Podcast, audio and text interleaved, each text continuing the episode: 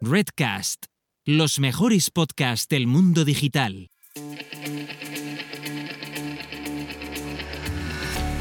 Digital Selling para empresas del siglo XXI, episodio 24.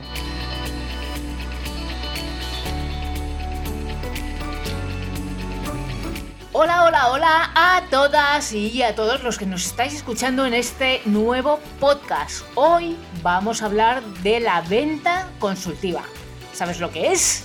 ¿Sabes cómo implementarla en tu estrategia de LinkedIn para que tu empresa y tú como comercial y tu equipo vendáis más? Te lo vamos a explicar en los próximos minutos. Así que vamos a ello y comenzamos.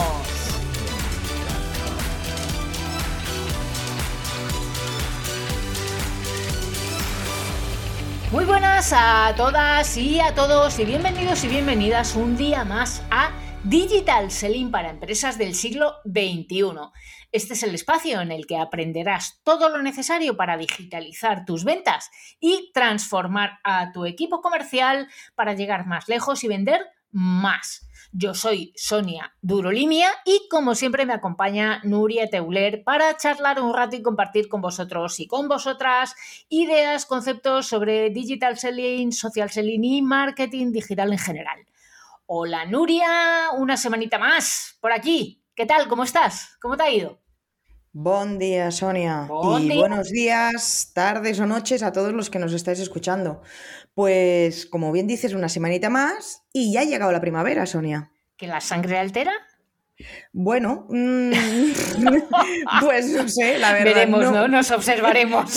Nos haremos, observaremos. haremos métricas y analíticas digitales para ver si nos alteramos o no nos alteramos. Exacto, Eh, ya veremos, ya veremos. Pero a mí en concreto la primavera es, cierto que es la estación del año preferida. ¿Ah, sí? Porque- sí, sí, y además eh, cuando llega la primavera siempre me recuerda al anuncio ese de la miel de la granja San Francisco. No, por favor. Con, con el minueto de, de Boccherini. ¿Tú te acuerdas de...? de- de- Me acuerdo de la granja de San. Francisco, del anuncio de Sí. Nocilla y de muchos otros, ¿no? Que tenían ahí una musiquilla. y- Sí. Y el Eve Creme, el ¿Cómo, chup era Creme. de, ¿Cómo era el de.? Uy, déjalo, déjalo, que se nos nota mucho la edad. ¿Cómo, Sí. ¿Cómo era este de la granja San Francisco? Ostras, pues... ah, te he eh, pillado, te he pillado. Sí, O, no, o te era da como vergüenza una- cantar. No, esa también. Pero era así como una abejita. Ay, eh, Dios, sí, sí, sí, sí, sí, sí, sí, la abejita Sí, esa. ya La- buscaré, la pondré, la pondré en el podcast. La- gente que ahora esté escuchando esto seguro que escuchará con el minueto de Boquerín de fondo. Aunque la verdad es que seguro que algunos que nos oyen ahora ni saben de qué hablamos, porque claro, es un anuncio de la época de los Sí, 80, sí. no te cuento más. Deja, deja, deja, deja, que no nos toca hablar de edad ahora mismo, que además tú y yo somos del mismo año, de ese año erótico, Erótico, total, sí, total, sí, de, la década del, del siglo pasado, del siglo XX. Sí, Y, sí, sí. mm, Y ya tenemos una edad que, y por cierto, una edad, sí. acuérdate que hace un- unas semanas en una reunión con un cliente nos dijo, Hoy si, tienes, si tienes 50 años y no te duele nada, es que estás muerto. Toma ya. Joder, joder, menos mal, menos mal que, que dije, uff, qué bien me viene este comentario porque me dolía toda la espalda. Estuvimos hablando con él de, tengo las cervicales hechas polvo y encima de la cervical ahora me duele aquí, ahora allá. Y hay un chiste que dice, doctor, y, y- y es que no sé qué me pasa porque si me toco con el dedo aquí en la mano, pues me duele y si me toco en la cabeza, me duele y si me toco en el pecho me duele y si me toco en la pierna me duele. Doctor, ¿qué me pasa? Y dice, pues que quizá tienes el dedo roto. Bueno, ya sabes que mis chistes son O de que este tienes nivel. 50 años. O que tienes 50 años. ya sabes que yo, Pero- yo hablo de estas cosas. En fin, Pero bueno, Sonia, puedes estar tranquila, estás viva. Con tantos dolores, la única conclusión es que estás viva. mira, y además me consuela que, que dentro de todo, mm, cuando, cuando me doblo así como para, con las piernas juntas y tal, como para cerrar, eh, eh, para tocar con los dedos a- al suelo, que conste Sí. que toco. Ah, Ah, enhorabuena. así que cada uno ya podéis ir probando y los que toquéis el suelo lo decís porque tenéis premio. Que tengáis más de 50, ¿eh? si, no, no, si no, no vale. Si no, no vale. Los de menos de 50 no cuentan. Ah, bueno, venga, vamos al lío, Sonia. Venga, que va. hoy hablamos de un tema que a ti te encanta, Sí. casi, casi tanto como el social selling, que es la venta consultiva. Sí, sí, sí, sí, sí. Me encanta, me encanta. Y eh, bueno, pues eh, es uno de mis temas favoritos, sin duda, sin duda. Porque mm, además eh, eh, tampoco es nada nuevo de lo que podamos estar eh, hablando dentro de los equipos de venta, pero muchas veces mm, no son conscientes de cómo pueden aplicar en, en las redes sociales, sobre todo en LinkedIn, que es la red social en la que, de la que nos gusta hablar mucho, ¿no? ¿Cómo se puede aplicar esta venta consultiva en mm, LinkedIn? ¿Tú lo sabes? Bueno, me lo vas a explicar en un momento, ¿no? Mm, vale, tú si eso me apoyas, ¿eh? Que eres una de mis patas, ¿vale? Venga. Que no ande A yo ver. coja. que claro, que ya tienes una edad. 50. Entonces, empecemos definiendo. ¿Qué es la venta consultiva? Va. Yo me voy a. Voy a hacer spam. Que hace mucho que no hago spam así entre medias. Hombre, una semana. O dos o tres. Hace mucho que no hago spam entre medias del podcast. A ver, cuéntame. Dices eh, Sonia Drulimia barra eh, venta-medioconsultiva.com que la venta consultiva es un modelo de venta, y lo estoy leyendo literalmente, es un modelo de venta basado en la resolución de dudas y satisfacción de necesidades de un comprador en el que la descripción de lo vendido pasa a un segundo plano. Ah, estamos hablando siempre de lo mismo, porque mm, quien nos esté escuchando el podcast desde el episodio, bueno, no digo el cero porque el cero fue un ensayo.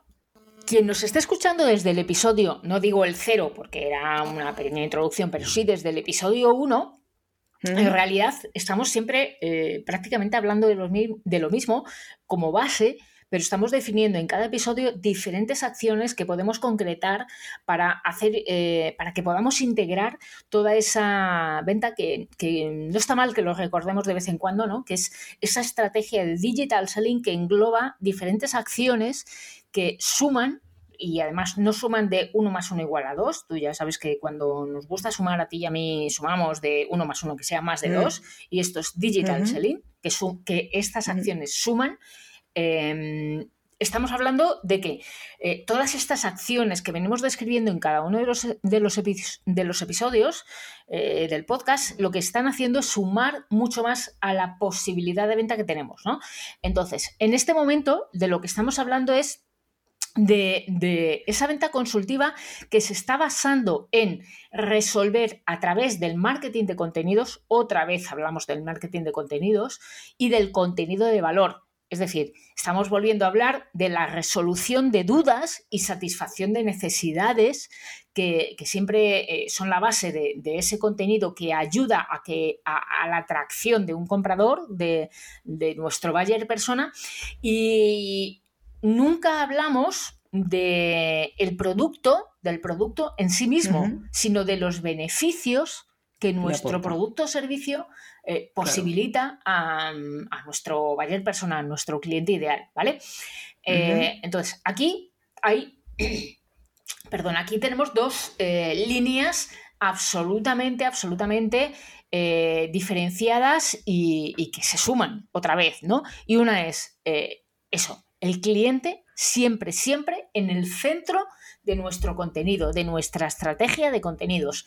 Y el segundo es que tenemos que, y aquí hay un verbo que a mí me gusta mucho utilizar, es tenemos que regalar, regalar eh, el contenido, ese, ese regalar que, eso regalar esos beneficios que pueden aportar y que, y, que, y que, resuelven las dudas y las necesidades que tiene nuestro, nuestro usuario, ¿vale?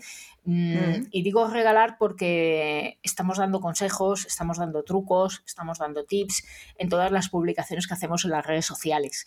Y sí, lo estamos regalando, porque eh, yo me encontraba aquí, no sé, si- no recuerdo si lo he comentado en alguna ocasión en este podcast, pero mm, suelo, suelo comentarlo.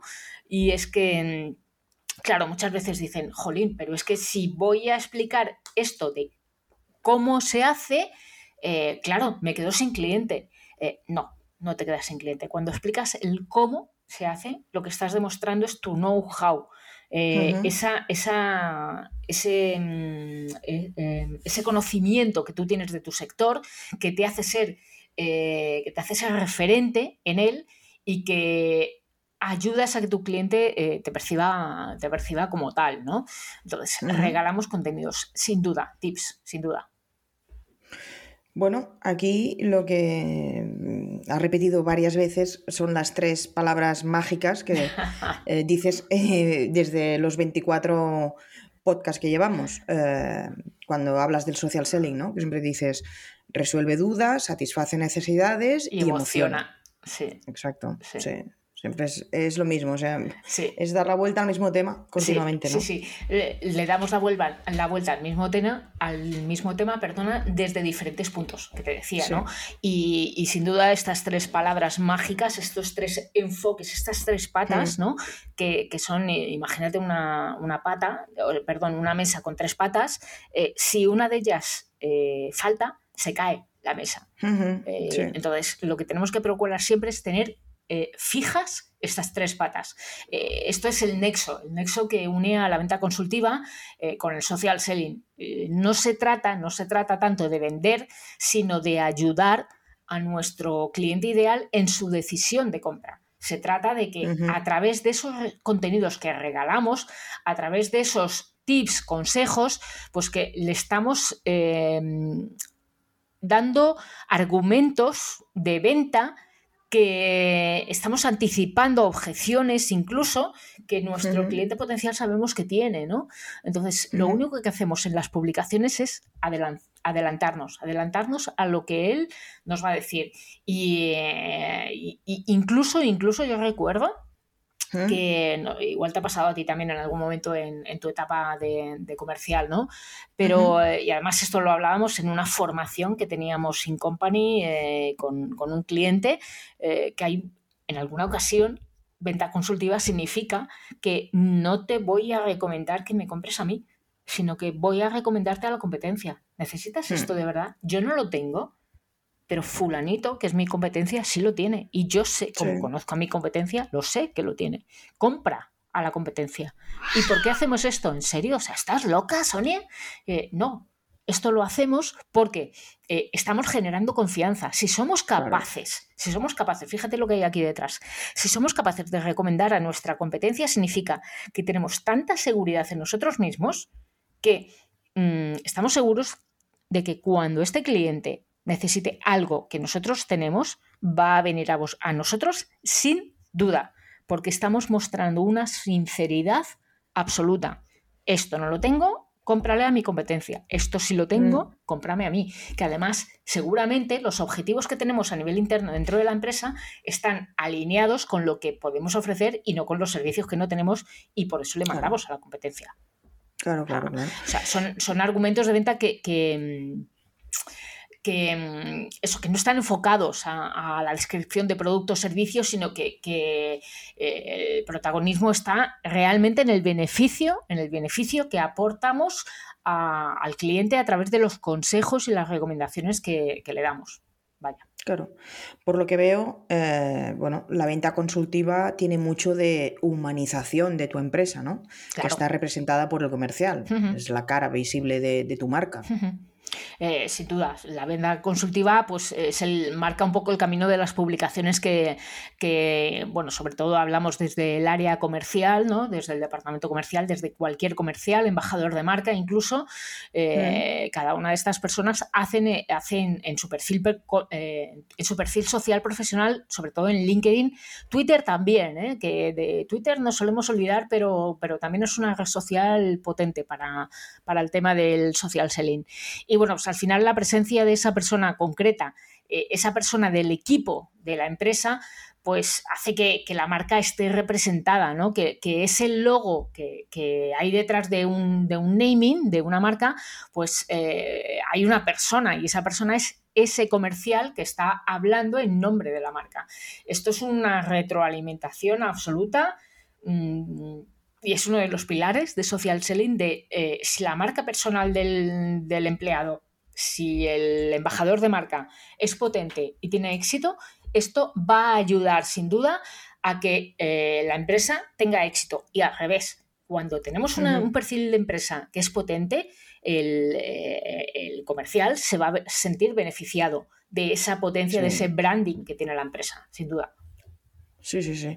Bueno, yo ah, aquí añadiría otro modelo de venta que se complementa con este, que realmente, bueno, sí, es complementario totalmente, que es la venta híbrida y el vendedor híbrido, ¿no? Totalmente, totalmente. Que el vendedor híbrido es el que usa ah, tanto las técnicas offline hmm. eh, como los canales online hmm. para vender, ¿no? Porque, claro, tenemos que tener en cuenta que en el momento en el que estamos, bueno, la transformación digital, etcétera, el cliente de hoy está en varios canales a la vez, es omnicanal. Entonces, por lo tanto, si eres un vendedor, tú también debes estar en esos canales, ¿no? Claro, claro, y, eh, pero es que además Mm, es que nunca hemos negado la compatibilidad eh, entre el online y el offline. De hecho, jolín, es que tienen una riqueza enorme, enorme. O sea, eh, la línea online de la que siempre estamos hablando, del social selling, estamos hablando todo el tiempo de atracción. Atracción, atracción, beneficios, no sé qué, generar confianza, etcétera. Pero el cierre, el cierre de la venta, tal cual, eh, no se hace en las redes sociales, no se hace en LinkedIn eso se hace en una entrevista personal, que la entrevista es la visita comercial de toda la vida, que ahora mismo no la podemos hacer presencial porque la tenemos que hacer vía Teams, eh, eh, mm. Zoom o cualquier herramienta, pero, pero sigue siendo una, entrevista personal. Entonces, eh, por favor, que nadie piense que esto es incompatible porque es todo lo contrario. O sea, es el enriquecimiento a través de que el uno más uno sea más que dos. Ok, Sonia, volvamos a la venta consultiva y ya hablaremos en otro episodio del vendedor híbrido, híbrido y sus características. Sí, porque esto tiene, tiene también... Tiene telita. Sí, sí, sí. sí tiene su jugo. Ah, pero ahora, en la venta consultiva, ¿cuáles son las características? Vale, yo voy a intentar ser em, así como muy académica o muy didáctica, mejor que académica, que lo, académico suele ser un poco rollo, ¿eh? Pero, mm. Mm, perdón, ¿eh? Por los académicos que haya por aquí sueltos, pero mm, eh, es que es verdad, es verdad. Entonces, eh, me he hecho aquí una chuletilla yo para ponerme cinco, pero cinco que pueden ser cuatro, que pueden ser seis, pero bueno, de cualquier modo estamos hablando de las, de las características fundamentales de la venta consultiva, ¿vale? Y la primera es que está orientada al cliente, sin duda, que es lo que estamos diciendo en todo este podcast. O sea, no estamos hablando de beneficios de, oh, perdón, no estamos hablando de producto, no hablamos de servicio, de de describirlos, sino de cómo ayuda, ayuda. Eh, a nuestro cliente a que él consiga nuestro, eh, su objetivo de ventas, ¿vale? O su objetivo empresarial.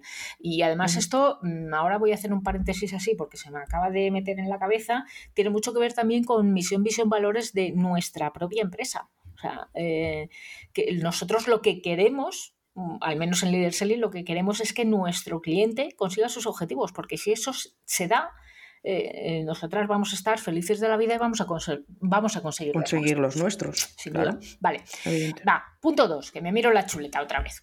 Mm, venta personalizada. Es una venta personalizada porque además los contenidos que estamos publicando en el perfil, sobre todo, volvemos otra vez a hablar de LinkedIn, en, el, perfil de LinkedIn, eh, lo que estamos haciendo es intentar resolver esas dudas o, esas necesidades que tiene nuestro cliente, nuestro buyer persona. Y, y aquí otra vez estamos hablando de, buscar emocionarle, de, atacar a cada una de las fases de ese embudo eh, de conversión del que hablábamos la, semana pasada, en el episodio pasado, ¿vale? Y em, contenidos diferentes para que encajen tanto en la parte alta, en el tofu, como en la media, mofu, como en la baja, eh, mofu, tofu, mofu. Sí, siempre tengo que decir tofu, mofu y el, el mofu, si no, no me sale. ¿eh? ¿eh? estamos hablando del embudo de conversión, ¿vale? Entonces, personalicemos todos esos consejos que podemos dar para ayudarle en cada una de estas etapas. Si es un cliente que no nos conoce de nada, el que ya nos empieza a conocer o el que ya eh, le hemos generado confianza y, está mucho más enfocado a, la venta, ¿vale? El punto, creo que voy por el 3. Sí. Vale, pues mm, aquí partimos de, que tenemos que conocer al buyer persona porque si no lo que acabo de decir en el punto anterior no tiene sentido. Porque si no, no, sabemos, si no sabemos sus necesidades, eh, pues no sabemos qué tenemos que publicar, ¿no? Y, y ojo porque no estamos hablando tanto de, de la empresa, sino de él, ¿vale? Porque quizá la empresa, estamos hablando de nuestro decisor, del buyer persona es el decisor. Quizá la empresa necesita llegar a X facturación, pero igual nuestro buyer persona lo que necesita es que le rebajemos la carga de trabajo que tiene, pues con una automatización o con una herramienta, lo que sea, ¿no? Eh, esto, esto es un argumento de venta porque cubre las necesidades de nuestro buyer persona, no de la mm. empresa para la que trabaja nuestro buyer persona. Son cosas absolutamente diferentes. Por lo tanto, eh, tenemos que conocer perfectamente y definir perfectamente a nuestro buyer persona o a nuestros, que suele ser en plural, tenemos varios normalmente, buyer mm. persona. Que recuerdo así entre paréntesis, spam, eh, barra eh, buyer-medio persona, ¿vale? Eh, el buyer persona no es solo el que paga, sino el que ayuda a que se tome una decisión de, compra, ¿de acuerdo? Punto 4.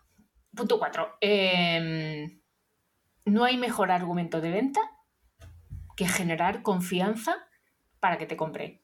No para que vendamos, ¿eh? Repito, esto, esto también este mensaje lo solemos decir a menudo también, sino para que nos compre. Argumento de venta es confianza. No vendemos porque trabajemos en la mejor empresa del mundo, tampoco vendemos porque tenemos la mejor oferta del mundo y más barata del mundo, sino que vendemos porque somos capaces de generar confianza y tenemos feeling con la persona que tenemos enfrente, que es la que decide la compra o favorece la compra, es decir, nuestro buyer persona, ¿vale?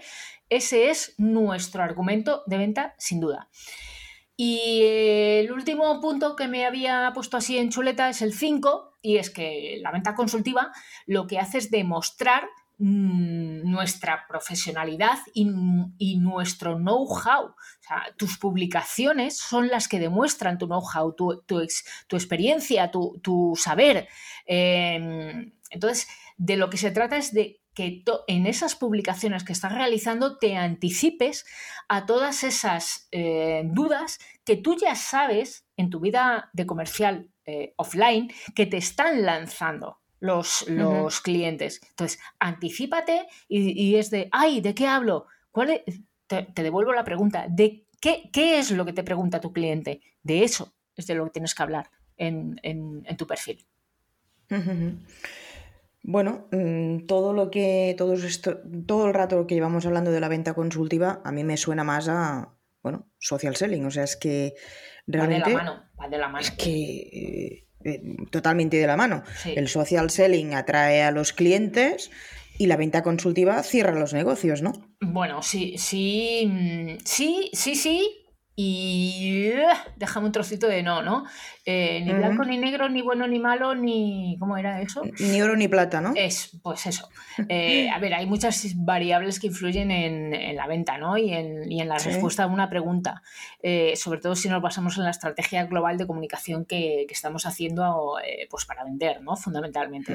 Entonces, bueno, de todas formas, mi, mi, opinión personal es que, bueno, pues hacer un equipo ganador eh, a través del social selling seguramente acorta el tiempo que, cualquier em, negociación necesita pues para cerrar una visita con el cliente, negociación de cualquier persona, ¿eh? de cualquier comercial, de cualquier equipo de ventas.